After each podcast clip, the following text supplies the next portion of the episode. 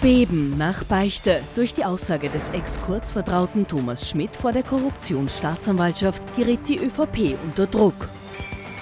Botschaft vom Präsidenten. Das darf doch alles nicht wahr sein. Mit diesen Worten fordert Alexander van der Bellen die Regierung zum Handeln auf. Zorn wegen Zelten. Wegen der steigenden Asylzahlen lässt ÖVP-Innenminister Kahner in mehreren Bundesländern Zelte aufstellen, trotz massivem Widerstand aus den eigenen Reihen. Ich wünsche Ihnen einen angenehmen Sonntagabend und freue mich, dass ich Sie wieder begrüßen darf. ATV aktuell die Woche, unser politischer Wochenrückblick. Mit dabei unser Politikexperte Thomas Hofer. Schönen guten Abend. Schönen guten Abend, Herr Knapp. Und unser Meinungsforscher Peter Heig. Auch Ihnen einen schönen Sonntagabend. Schönen guten Abend. Recht herzlich willkommen. Lassen wir uns in der kommenden halben Stunde die politische Woche Revue passieren und es war wieder mal eine rabenschwarze Woche für die ÖVP. Die ÖVP weiterhin massiv unter Druck. Diesmal Thomas Schmidt, der Ex-ÖBAG-Chef von Sebastian Kurz Vertraute, hat vor der Wirtschafts- und Korruptionsstaatsanwaltschaft ausgepackt. 15 Tage lang hat er so ziemlich alles erzählt, was er weiß und damit ist Ex-Kanzler, Bundes Ex-Bundeskanzler Sebastian Kurz in dieser Woche massiv unter Druck. Letzte Woche tritt Ex-Kanzler Sebastian Kurz zurück ins Rampenlicht. Er ist auf PR-Tour für sein neues Buch. Vielen Dank. Weniger dankbar dürfte er diese Woche für die unfreiwillige Publicity sein. Denn sein einst enger Vertrauter, der Ex-ÖBAG-Chef und Ex-Generalsekretär im Finanzministerium Thomas Schmidt, belastet ihn in Aussagen bei der Korruptionsstaatsanwaltschaft in der Inseratenaffäre rund um mit Steuergeld bezahlte, frisierte Umfragen schwer. Ich habe dieses Tool für Kurz umgesetzt. Ich habe die ÖVP und Kurz aus dem Finanzministerium herausgefördert, die Ressourcen des BMF genutzt. Er meinte, er müsse sich um diese Chats jetzt selber kümmern, weil sonst die ÖVP und das ganze Land den Bach hinuntergehen. Statt zu Promotion-Interviews lädt Kurz JournalistInnen daraufhin zum Hintergrundgespräch und präsentiert ein Telefonat zwischen ihm und Schmidt, das er vor einem Jahr aufgezeichnet hat und das seine Unschuld beweisen soll. Kurz will Schmidt außerdem verklagen, genauso wie Nationalratspräsident Wolfgang Sobotka, der von Schmidt ebenfalls schwer belastet wird. Er geht in einem Interview in die Gegenoffensive. Schmidt agiere auf der einen Seite mit Hochstapelei, auf der anderen Seite als Baron Münchhausen er wollte den Grundzeugenstatus. Und das war es dann beinahe auch schon mit öffentlichen Reaktionen aus der Volkspartei. Auch Bundeskanzler Karl Nehammer geht, wenn möglich, zu der Causa in Deckung. Herr Bundeskanzler, wie fest sitzt der Nationalratspräsident noch im Sack? Oder antwortet, wenn nicht anders möglich, kurz, knapp und unerfreut. Die Justiz ist am Ermitteln. Mich als Bundeskanzler, die Bundesregierung hat die Aufgabe, Österreich durch diese Krise zu bringen. Hoffe, ich glaube, da sind wir uns einig. Leicht ist es für Karl Nehammer momentan nicht. Das muss man auf jeden Fall mal dazu sagen. Aber gibt es überhaupt eine Strategie, die man noch vorschlagen kann? Wird diese Sobotka-Variante totaler Angriff, äh, wird die stärker funktionieren oder Na, besser im, funktionieren? Im, Im, Prinzip hat der Bundeskanzler drei Varianten, drei strategische. Die eine ist, äh, das war das, was Sie jetzt äh, beim Herrn Sobotka auch festgestellt haben, das ist die Trutzburg, wir schießen zurück, da ist nichts, äh, die anderen haben es mal wieder nicht kapiert oder sind nur bösartig. Das ist Strategie Variante 1. Strategie Variante 2, äh, die Nehammer bislang eingeschlagen hat in den ersten Tagen nach dem Ausbruch sozusagen dieser neuerlichen Krise mit den Aussagen des Herrn Schmidt, wo man dazu sagen muss, wissen wir nicht, ob das stimmt, der steht nicht unter Wahrheitspflicht bei diesen Aussagen, wäre oder ist bei Nehammer herzugehen und zu sagen, durchtauchen, wir kümmern uns um die echten Krisen, äh, bitte weitergehen, es gibt nichts zu sehen. Und die dritte Variante, die hat bislang noch keiner äh, angewendet, das wäre aber durchaus in Richtung Öffentlichkeit etwas, was man machen könnte, nämlich zu versuchen, wirklich vor die Geschichte zu kommen. Wir haben das an dieser Stelle schon vor einigen Monaten einmal gesagt, dass bei der Übernahme äh, der Kanzlerschaft von Nehammer er die Chance gehabt hätte, herzugehen und zu sagen, sagen, so, und ich räume jetzt auf und äh, wie auch immer da beteiligt war, an was auch immer, ich gehe her, mache ein Informationsfreiheitsgesetz, mache eine Neuregelung der Parteispenden, ein Transparenzgesetz und zeige so der Öffentlichkeit, dass ich es anders machen will. Das wäre die dritte strategische Option. Wie gesagt, derzeit meandert man zwischen den ersten beiden herum und so kommt man natürlich nicht in die Vorlage. Vor allem wissen wir auch nicht, was da noch nachkommt. Es sind da wirklich 20 Seiten rund geschwärzt in, diesem, äh, in dieser Aussage. Es sind 454 Seiten, ich bin noch nicht ganz durch. Ähm, wir wissen nicht, was da noch nachkommt. Also das heißt, das ist schon ein Wabank-Spiel, das ist schon eine wirklich risikoreiche Strategie, wie Sie gesagt haben, die die ÖVP derzeit fährt. Wie die Strategie von Sebastian Kurz ist und ob die aufgehen kann, darüber reden wir gleich. Kommen wir zu den Zahlen. Die haben Sie jetzt natürlich logischerweise noch nicht. Das wäre auch unmöglich. Ja. Aber trotzdem, äh, Ihrer Erfahrung nach, da müssen wir auf Ihre Erfahrung setzen, äh, preist sich das jetzt weiter in der ÖVP ein? ÖVP hat ja ständig verloren, schon auch unter Kurz, als er noch Kanzler war. Aber ist jetzt bald mal die Talsohle erreicht, weil die Kern-ÖVP-Wähler sagen, das gibt es bei uns nicht und Korruption ist woanders? Oder kann es noch weiter bergab gehen? Naja, weiter bergab gehen kann es natürlich immer. Ähm, grundsätzlich ist es aber so, dass man schon seit geraumer Zeit, wenn man so will, am, am harten Wählerkern oder am Wählersockel angelangt ist. Ähm, und aus, aus Wähler- und Wählerinnen-Sicht ist ja nicht so viel passiert oder so viel anderes da. Es ist nur, dass, dass jemand hergegangen ist und mehr oder weniger die Verdachtslage, die schon die ganze Zeit durch die, die Medien auch, auch geistert, ähm, dass dieser, dass diese Person, also Thomas Schmidt, diese bestätigt, wie Kollege Hofer richtig gesagt hat, nicht unter Wahrheitspflicht stehend, sondern das, was er der Wirtschafts- und Korruptionsstaatsanwaltschaft in seinen 15 Tagen da erzählt hat. Ähm, das heißt, ähm, die, die Menschen ähm, ähm, haben einen Rahmen bis dato gehabt und dieser Rahmen hat sich eigentlich, dieser Bilderrahmen hat sich eigentlich nicht verändert. Und was wir auch wissen aus den Umfragen ist, dass die Menschen tatsächlich, das hört sich zwar bei so einem großen Korruptionskomplex oder vermeintlichen Korruptionskomplex natürlich ein bisschen zynisch an, aber die Menschen haben trotzdem andere Sorgen. Sie haben die, die, die Sorge, wie begleiche ich meine nächste Gas- und Stromrechnung?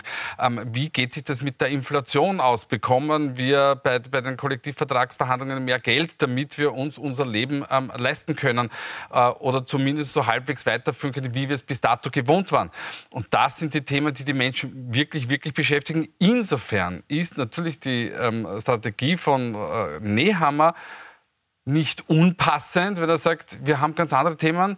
Ähm, ich finde nur, wie es der Kollege Hofer auch gesagt hat, es sollte trotzdem, er könnte klarere Worte finden. Und abgesehen davon, die, Gesetzes, die, die, die, Gesetze, die Sie vorgeschlagen haben, die liegen ja auch in der Koalition und die Grünen drängen ja sehr stark darauf, dass das fertig gemacht wird. Die Chance wird erhöht, dass die natürlich schneller kommen. Und um, um beim Kollegen anzuschließen, ich glaube, das Problem, das er hat, ist, dass die Glaubwürdigkeit, ja, also das war ja von vornherein schon nicht so, nee, haben wir, ja. äh, von vornherein schon nicht so, dass die ÖVP jetzt aufgrund des Krisenmanagements, die unter Anführungszeichen echten Krisen aus seiner Warte jedenfalls betreffend, so wahnsinnig gut dastehen würde. Und das, was für Türkis oder Schwarz, jedenfalls die ÖVP, ganz, ganz äh, dramatisch ist, ist, wenn sich die beiden Dinge überlagern. Denn das, was wir jetzt gesehen haben, war wieder ein, Entschuldigung, Schmierentheater erster aller, also allererster Güteklasse, äh, dass ich es rauskriege. Äh, und das muss man sich schon auf der Zunge zergehen lassen. Also der eine engagiert hinterrücks einen zweiten Anwalt, um der ÖVP äh, zu signalisieren oder die nur ja nicht irgendwie aufzuscheuchen,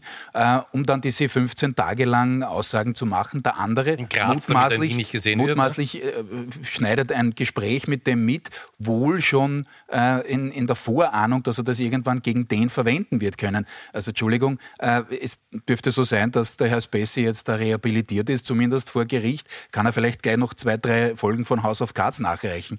Also das ist jedenfalls Stoff dafür. Und was es jedenfalls bedeutet ist, und das ist interessant, wenn man dann in Richtung der echten Krisen gehen will, das stimmt schon, nur es ist ja keine Glaubwürdigkeit da für die ÖVP oder für den Kanzler. Es ist natürlich dieser Schaden wieder einmal ganz massiv, nicht nur bei der ÖVP, aber auch und gerade bei der ÖVP, sondern bei der gesamten politischen Landschaft. Also gerade angesichts der, der Rechnungen, die man daraus äh, zieht aus dem Postkasten, wie Sie es richtig gesagt haben, ist das Ver Verständnis, das wäre schon in Normalzeiten nicht da, aber jetzt tendiert es gegen unter Null und äh, das ist schon ein Problem für die ÖVP. Ganz kurz, Sebastian Kurz, Sie haben es schon kurz angesprochen, der Ex-Kanzler, der in dieser Woche äh, ausgewählte Journalisten ins Hotel eingeladen hat und ein Telefongespräch nachgespielt hat. Was ist von dieser Strategie zu halten? Naja, es ist immer ein Ex-Kanzler und Ex-ÖBAG-Chef. Ja, also sind nicht so, Erstens einmal, so wie Sie es gesagt haben, nicht? So wie Sie jetzt gesagt haben, lädt ein zum Hintergrundgespräch, spielt das vor. Als Ex-Kanzler. Also ich weiß nicht, ob Sie sich das bei Franz Warnitzky, äh, Wolfgang Schüssel äh, äh, vorstellen können. Also ich schwer, ehrlicherweise. Und da sehen wir, welches Niveau das hat. Natürlich ist es so, dass äh, er in der Defensive ist, er will sich wehren, das ist auch absolut in Ordnung. Wie gesagt, noch einmal, ich weiß jetzt auch nicht und aufgrund der Aussagen, die wir so noch nicht als, als, als voll nehmen können oder als, als wahrnehmen können, äh, kann er sich da natürlich wehren. Aber da merkt man, und das hat man schon in der Kanzlerschaft gegen Ende gemerkt, dass äh, einerseits bei der Schönwettergeschichte davor äh, die Kommunikation super funktioniert hat und in dem Moment, wo man unter Druck war, gar nicht mehr. Das war schon äh, im Frühjahr 2021 so, als damals die, die Vorwürfe kamen und der Kanzler damals, Sebastian Kurz, selber ausgerückt ist, um die Justiz zu attackieren. Also wenn er schon diese Geschichte einschlägt, worüber man trefflich streiten kann, dann muss er es wen anderen machen lassen und nicht er selber. Also äh, das ist aus meiner Sicht äh, PR-strategisch nicht so ganz strahlend. Ich bleibe euphemistisch unterwegs heute, äh, wie man es von ihm eigentlich gewohnt war, zumindest in den ersten Jahren seiner Kanzlerschaft die ÖVP, also auch in dieser Woche wieder massiv unter Druck, jedes Mal ein Euro, wenn wir diesen Satz gesagt haben im letzten Jahr. Wie schaut es jetzt mit dem Koalitionspartner, wie schaut es mit den Grünen aus? Das schauen wir uns jetzt im Detail an und dann hören wir mal, wie sich der wiedergewählte Bundespräsident Alexander van der Bellen zu dieser Krise geäußert hat. Die letzten Tage waren einmal mehr geprägt von fundamentaler politischer Unruhe und ich kann und will das so nicht hinnehmen. Das darf doch alles nicht wahr sein. Wenn auch nur der Eindruck entsteht, Politiker handelten zum Vorteil der eigenen Seilschaft, dann muss es im Interesse, im größten Interesse des Bundeskanzlers und der verantwortlichen Regierungsmitglieder sein, diesen Eindruck zu entkräften. Der Bundeskanzler versichert, er nehme die Worte des Präsidenten sehr ernst. An ÖVP-Nationalratspräsident Wolfgang Sobotka und ÖVP-Clubobmann August Wöginger will er aber, trotz der Korruptionsvorwürfe von Thomas Schmidt, festhalten. Es gab jetzt einen, der selbst beschuldigt ist und sehr viele Beschuldigungen ausgesprochen hat. Diejenigen, die sich dagegen zur Wehr setzen, da habe ich keinen Zweifel daran, dass ähm, sie redlich sich bemühen, darum alles aufzuklären. Und auch der grüne Vizekanzler besteht offenbar nicht auf einen Abgang von Sobotka oder Wöginger und verweist lieber darauf, dass er das ja schon bei Ex-Kanzler Sebastian Kurz getan habe. Erstens fühlen wir uns bestätigt in einer richtigen, schwierigen Entscheidung genau vor einem Jahr äh, und haben die notwendigen Konsequenzen in der Causa Kurz gezogen. Das war ja eine Inseraten-Korruptionsaffäre auf Steuergeldkosten. Dass die aktuellen Turbulenzen für Ungemach in der Regierung sorgen, bestätigt der Vizekanzler zwar nicht, dafür aber seine grüne Parteikollegin im ÖVP-Korruptionsuntersuchungsausschuss Nina Tomaselli. Selbstverständlich ist die Koalition ähm, belastet durch das Tun der ÖVP. Druck kommt auch von der Opposition, die geschlossen Neuwahlen fordert. Noch schwerer dürften aber die Worte des Bundespräsidenten wiegen. Was die Korruptionsbekämpfung angeht, will er nämlich nicht locker lassen. Ich verspreche Ihnen, dass ich keine Ruhe geben werde, bis wir uns von dieser Last befreit haben.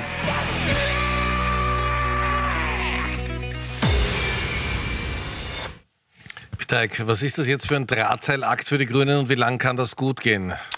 Das kann bis zur nächsten Wahl, zur nächsten offiziellen Wahl gut gehen. Ähm, weil grundsätzlich haben die Grünen eigentlich eine, klingt auch vielleicht ein bisschen zynisch, aber eine komfortable Situation, weil äh, sie haben einen Koalitionspartner, der an sie gebunden ist, weil schlicht und einfach die ÖVP sich nicht leisten kann, hinaus zu, äh, zu, zu, gehen aus dieser Regierung.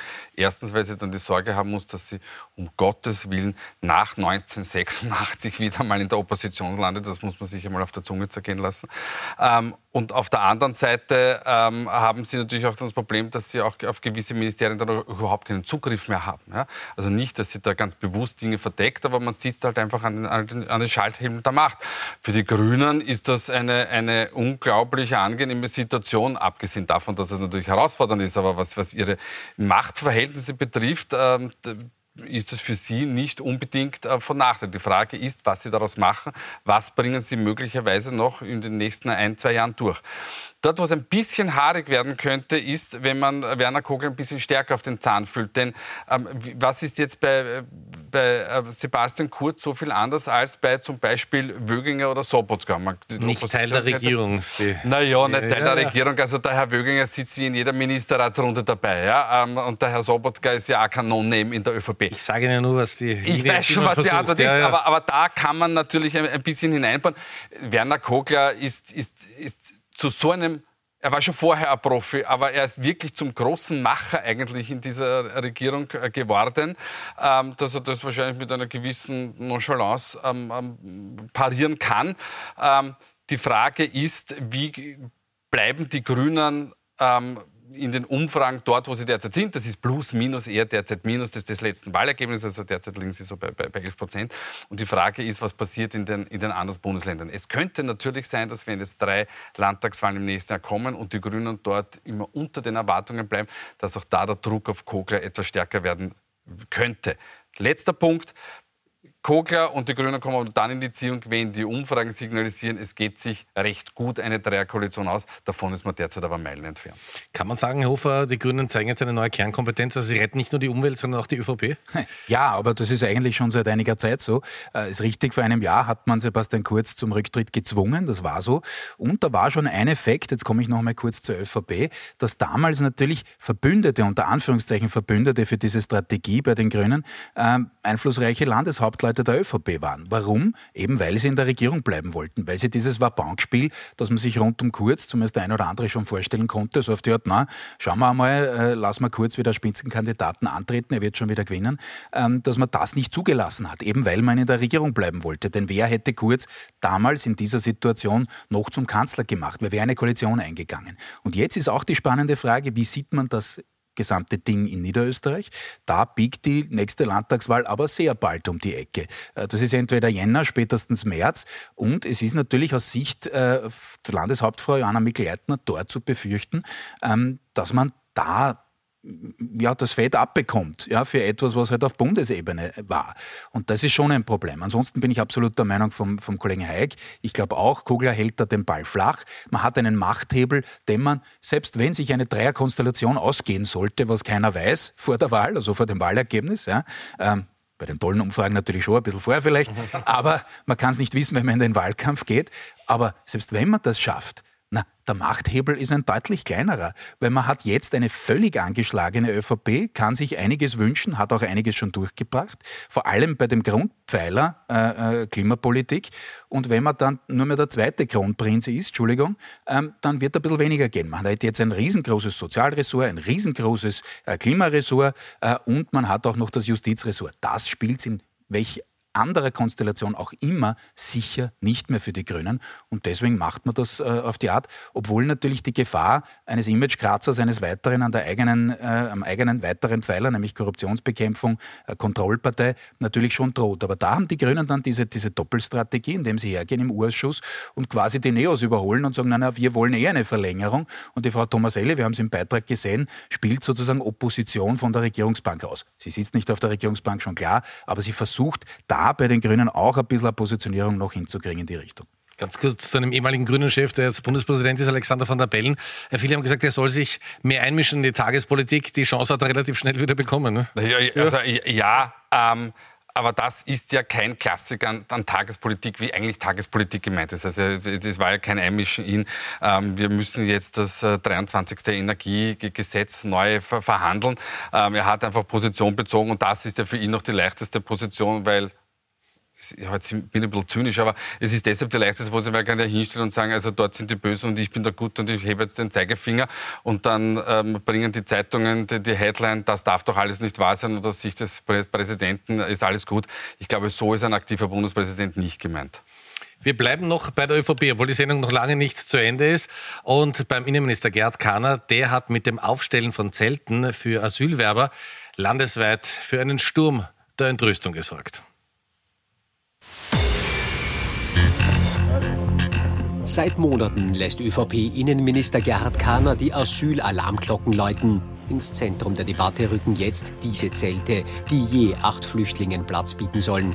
Immer mehr von ihnen werden im ganzen Land aufgebaut. Da die Asylzentren des Bundes voll sind, brauche es eben die Notunterkünfte, so Karner am Dienstag. Ich halte es für den sinnvolleren Weg, bei Landespolizeidirektionen Zelte zu haben, als wenn sich Menschen aus Indien, Tunesien, Marokko oder ähnlichen Ländern, die praktisch keine Chance auf Asyl haben, vor Schulen oder Kindergärten aufhalten. Sie wissen, dass derzeit in Oberösterreich und in Kärnten auch Zelte genützt werden. Und es kann durchaus sein, dass das auch in anderen Bundesländern sein wird. Der Innenminister greift zu den Zelten, weil er davon ausgeht, dass er die ohne Genehmigung in den Gemeinden aufbauen kann, im Gegensatz zu Containern. Die Wut über diese Hauruck-Aktion ist in den Gemeinden aber groß, auch bei ÖVP-Lokalpolitikern. Ich denke, der Innenminister hat hier die dummste Lösung gewählt. Die kreien halt über die, Z äh, über die Zäune drüber und landen dann in Nachbarsgärten. Es kann nicht sein, dass unter diktatorischer Manier ohne Rücksicht auf ein, ein, ein, eine Bevölkerung oder auf eine Region der einfachste Weg gewählt wird. In Oberösterreich wird bereits über Protestmaßnahmen gesprochen, etwa über eine Autobahnsperre. In Sachen Asyl ist aber laut dem Ministerium von Karner keine Entspannung in Sicht. Bisher gab es heuer knapp 72.000 Asylanträge. Das sind fast dreimal so viele wie letztes Jahr um diese Zeit. Schon ein bisschen ein Rückgrat für die ÖVP sind die ganz, ganz vielen Bürgermeister, die die ÖVP hat. Und wir haben es jetzt gerade am Beispiel in Oberösterreich gesehen. Also viele Bürgermeister haben es da oben, wie man so schon sagt. Ne? Ja, und auch nicht zu Unrecht, das ist schon klar, äh, denn die Situation ist für jedenfalls jene Gemeinden, die schon viel gemacht haben und jetzt noch zusätzlich Aufgaben übernehmen sollen, natürlich keine einfache. Äh, wobei auch hier ist es eine Geschichte, die für die ÖVP mehr als brenzlig ist. Einerseits gibt es eben diese will nicht sagen Konfrontationsstellung, aber doch äh, diese Brösel eben zwischen dem eigenen Innenminister und diesen Gemeinden, beziehungsweise auch den Ländern teilweise, äh, denn die wollen das natürlich nicht. Äh, die meisten sozusagen erfüllen auch die Quote beileibe nicht. Da sind auch viele ÖVP-Länder dabei natürlich. Ähm, aber es gibt eine zweite Geschichte und auch das ist für die ÖVP mehr als unangenehm, wenn sie tatsächlich die Optik haben, dass jetzt wieder Zelte aufgestellt werden. Das hatten wir schon 2015 im Frühjahr. Damals Innenministerin Mikl-Leitner die Zeltstädte aufstellen hat lassen. Zumindest hat sie das so genannt. Na, wem hat es genutzt? Am Ende des Tages der FPÖ. Und wenn die ÖVP jetzt glaubt, dass ihr diese Debatte insgesamt wieder zum Vorteil gereicht, glaube ich, hat sie sich getäuscht. Äh, denn ja, dazwischen war mal Sebastian Kurz damals äh, imagemäßig noch nicht angekratzt. Der das dann eingeheimst hat. Aber derzeit sehe ich die ÖVP nicht in einer Position, äh, wo sie das in irgendeiner Art und Weise kapitalisieren könnte, sondern ganz im Gegenteil. Äh, das, was bei der Bevölkerung um ankommt, angesichts dieser Bilder, ist eher wieder mal der Eindruck der Überforderung. Überforderung der Politik. Äh, wie kommt das in der Bevölkerung an? Sagt man, ja, ist das zumutbar, dass äh, Migrantinnen und Migranten äh, in diesen Zelten möglicherweise auch den Winter verbringen werden müssen? Ja, also wir haben diese, diese Frage für die Kollegen von, von heute ähm, äh, abgetestet und äh, sie, wir haben das, ähm, das kommt morgen heute, das ja. muss man der guten Ordnung aber dazu sagen, ist noch nicht publiziert. Ähm, äh, was wir sehen, ist, dass es einen ganz, ganz großen Unterschied gibt zwischen den, den einzelnen Be ähm, Bevölkerungsgruppen oder Wählergruppen, dass natürlich die Freiheitlichen sagen, das ist eher zu zumutbar, währenddessen natürlich Neos und Grünwähler sagen, das ist eher nicht zumutbar. Ähm, das liegt auf der Hand. Wenn wir uns die Gesamtbevölkerung ähm, äh, allerdings anschauen, äh, die wir jetzt nicht im Insert haben, dann würde man sehen, dass sich das wirklich unglaublich auf die vier Positionen mit Viertel, Viertel, Viertel aufteilt. Also wir haben ein vollkommen amorphes Bild. Wir haben ähm, also gut die Hälfte, die sagt, das ist sehr zumutbar oder eher zumutbar. Und auf der anderen Seite eben genau das Gegenteil, 50 Prozent, die das sagen. Und da merkt man, dass es hier eigentlich keine verfestigte Meinung gibt. Wir haben sogar in der Sozialdemokratie bei den Wählern 23 Prozent, das ist sehr zumutbar. Wir haben aber auch jeden fünften freiheitlichen Wähler, die sagen, das ist absolut nicht zumutbar. Also es ist, wenn es am ersten Blick so aussieht, das ist ganz klar, wie die, wie die Frontlinien verlaufen. Es ist gar nicht so klar, weil es eben aus den unterschiedlichsten Lagern dazu auch wirklich unterschiedliche Positionen gibt. Und da gibt es natürlich verschiedenste Argumente. Ähm, es, ist, es ist, ist Winter, auch wenn der Klimawandel bedingt, dass man weniger Schnee haben, es ist trotzdem eine, eine, eine harte Angelegenheit. Und das, was wirklich immer mitschwimmt, ist das, was der Kollege Hofer an, angeteasert hat, ist, dass die, wenn die ÖVP das tatsächlich gemacht hat, nämlich aus einer PR-taktischen Überlegung heraus, dann viel Spaß, weil das geht dann wirklich an den innersten Markenkern auch einer christlich-sozialen Partei. Wir kommen zum Ende der Sendung, wie gewohnt, zu den Top und Flops. Wer ist in dieser Woche besonders positiv aufgefallen und wer hätte es durchaus besser machen können? Thomas Hofer und Peter Heik. Wir haben die beiden Herren getrennt voneinander befragt. Schauen wir uns die Ergebnisse an. Okay. Ja, äh, ich beginne wieder. Bitte, ja. Also, liegt es auf der Hand. Äh, äh, Alexander van der Bellen wurde schon, schon äh, angesprochen heute vom Kollegen. Er hat gerade noch die Kurve gekratzt, nicht? Im Wahlkampf wollte er natürlich gerade die ÖVP-Zielgruppen bedienen, hat nichts gesagt, hat gesagt, ist nicht gleich zu bewerten mit anderen Geschichten und so weiter. Jetzt hat er doch noch auf die Tube gedrückt. Er hat sich aber selber auch eine Steilvorlage ge gegeben, die er jetzt einmal erreichen muss. Äh, denn er hat zwar nicht direkt von Sanktionen geredet, aber jetzt lastet schon auf ihm der Druck, dass er da was herbringt. Werden wir sehen, wie er das hinter den Kulissen macht, aber das war jetzt einmal ein stärkerer Aufschlag. Äh, Flop der Woche, die neue Volkspartei, das ist das alte äh, Logo. Ähm, es war jetzt eine wirklich innertürkise Schlammschlacht, Türkis gegen Türkis, Simmering gegen Kapfenberg. Dieses Kapitel ist damit jetzt endgültig abgeschlossen und es bleibt auch in der Rückschau. Ja? Geschichte ist noch ein bisschen zu früh, dass wir in die Richtung gehen, aber äh, bleibt wahrscheinlich da nicht viel übrig äh, von, von diesem Versuch, äh, Politik anders zu inszenieren. vom türkisen Projekt. Herr Heik. Ja, äh, ich beginne beim Flop der Woche. Das ist äh, die, die freiheitliche äh, Jugend, ähm, also der FPÖ logischerweise, ähm, die äh, ein, ein Instagram-Posting abgesetzt haben. Das werden sehen wir jetzt im Insert, ähm, was e- Emily abtreibt, gebärt Eiche. Und ich muss sagen, also und da kommt natürlich auch das Thema Umvolkung etc. vor. Und muss sagen, naja, vielleicht haben äh, junge Menschen auch mal einen anderen Fokus ähm, als diesen, diesen klassischen freiheitlichen Impetus. Vielleicht liegt es auch daran, dass der, der, der Bundesparteiverstand der, der, des RFJ äh, aus, aus genau einer Frau und sonst lauter jungen Männern besteht. Also ich halte das in Zeiten wie die diesen wirklich für entbehrlich. Und da komme ich dann gleich zu Lukas Resetaritz, der jetzt den 75. Geburtstag gefeiert hat, der gesagt hat mit seinem 29. Soloprogramm, er macht kein politisches Karabi, Karabi, Kabarett. Kabarett, Dankeschön. Und er ist aber politischer wie, wie, wie, wie, immer oder er ist politisch wie immer. Und der Punkt ist einfach der, das ist ein ganz, ganz schöner ähm, Widerspruch zu, zum RFJ. Er zeigt, wie man mit viel Witz und, und Humanismus auf gewisse Dinge, die in der Gesellschaft falsch laufen, aufmerksam machen kann. Meine Herren, herzlichen Dank. Nächste Woche haben auch wir Herbstferien. Ich freue mich, wenn wir uns am 6. November wiedersehen. Also kommen Sie gut durch die nächsten 14 Tage. Wir freuen uns auch, wenn Sie in den Podcast der Sendung reinhören. Schönen Abend. Dankeschön fürs Zuschauen.